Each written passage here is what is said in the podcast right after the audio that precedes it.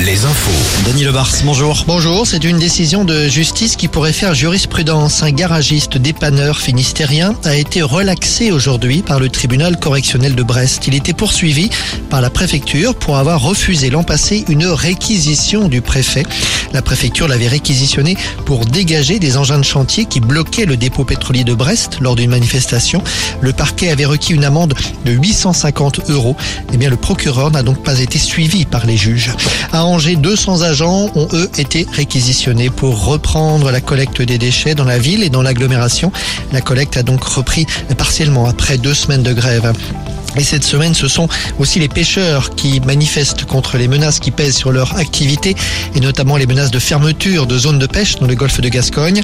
Des journées ports morts ont été annoncées pour jeudi et vendredi dans les grands ports de pêche. Dans le Finistère, une trentaine de pêcheurs ont manifesté ce matin devant le domicile de la présidente de l'association Sea Shepherd à Riec-sur-Belon.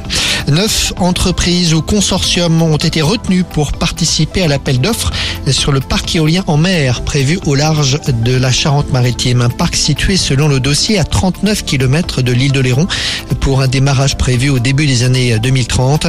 L'entreprise sera désignée en début 2024. Le foot après les Pays-Bas vendredi, l'Irlande ce soir face aux Bleus, un match qui se joue à Dublin. Une victoire de l'équipe de France serait un grand pas vers la qualification pour l'Euro 2024 qui se disputera en Allemagne. À noter que l'équipe de France Espoir joue elle demain soir à Vannes et ce sera contre l'Espagne. On termine avec la météo. Une perturbation pluvieuse doit s'installer demain sur la Bretagne et la Normandie. Partout ailleurs, nous retrouverons les éclaircies d'aujourd'hui. De belles apparitions du soleil avec des températures en légère hausse de 1 ou 2 degrés.